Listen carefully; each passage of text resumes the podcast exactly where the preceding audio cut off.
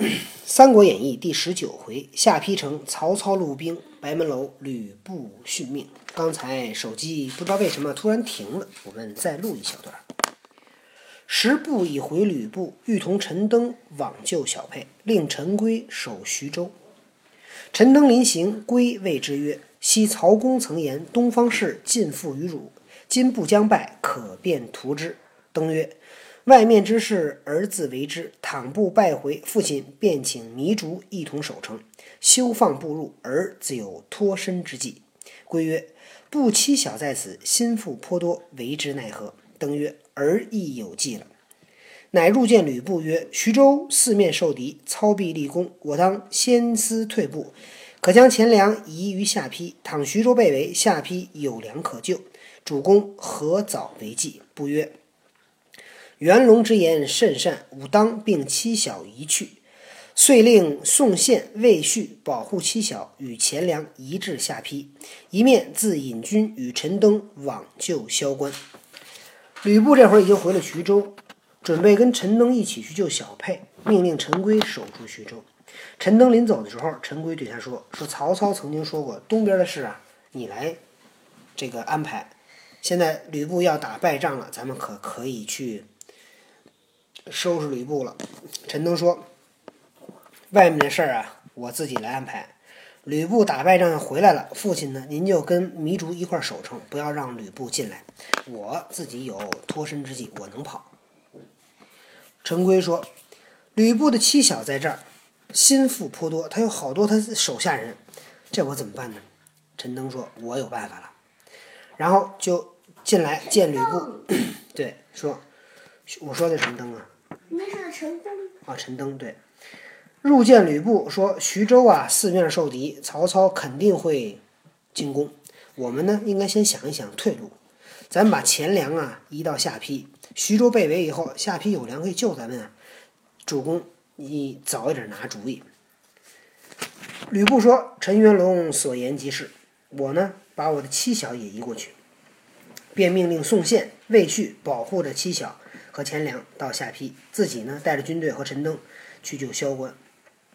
到关路，登曰：“荣某先到关探曹操虚实，主公方可行，不许之。”登乃先到关上，陈宫等接见。登曰：“温侯生怪公等不肯向前，要来责罚。”公曰：“今曹兵势大，未可轻敌，吾等谨守关隘，可劝主公深保沛城，乃为上策。”陈登唯唯。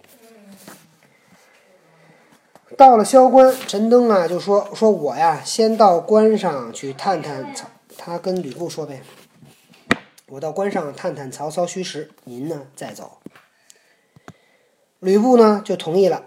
陈登来到关上，陈宫呢来接见他。陈登说：“陈登跟陈宫？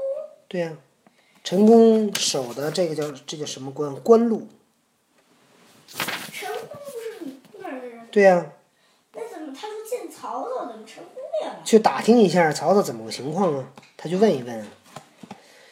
陈登说：“说温侯啊，怪你没有上前去迎接，准备要来惩罚你呢。”陈宫说：“说曹操的兵啊是很大，咱们不能慢待敌人。我们在这儿呢守住关隘，你可以劝主公啊先去保护沛城，这个是上策，最好的办法。”陈登呢同意了。至晚，上关而望，见曹兵直逼关下，乃趁夜连写三封书，拴于箭上，射下关去。次日，辞了陈宫，飞马来见吕布，曰：“关上孙贯等皆欲献关，某已留下陈宫守把，将军可于黄昏时杀去救应。”不曰：“非公，则此关休矣。”便叫陈登飞骑先至关，曰：“陈宫为内应，举火为号。”第二天。啊，不是，到晚上，陈登上关呢，看看看曹兵的大军呢都来了，连着晚上趁夜趁天黑写了三封信，拴在箭上，射下关去，嗖嗖嗖。第二天辞别了陈宫，三封信啊，他把那信搁在绑在箭上，把箭射出去，那信就送到下边去了，对不对？他他要送给谁啊？送给曹操，报信儿。然后第二天辞辞别了陈宫，他就来见吕布，说说关上的孙贯这帮人啊，都想可以用那个鸽子送信。你可以。可是他们就怕一箭把鸽子射死。不是鸽子送信啊，你得是鸽子从哪儿拿回来的，鸽子能飞回去。陈登哪哪有曹操鸽子？所以他那鸽子不能那有什么？嗯？陈登没有曹操的鸽子啊，那鸽子也不能往曹操那儿飞啊，除非除非曹操派人送一只鸽子来给陈登，陈登拿着曹操的鸽子，这鸽子就回家了。但问题是，他没有曹操的鸽子，他他不能送啊，你知道吗？他也不能派人下去，不然会被对。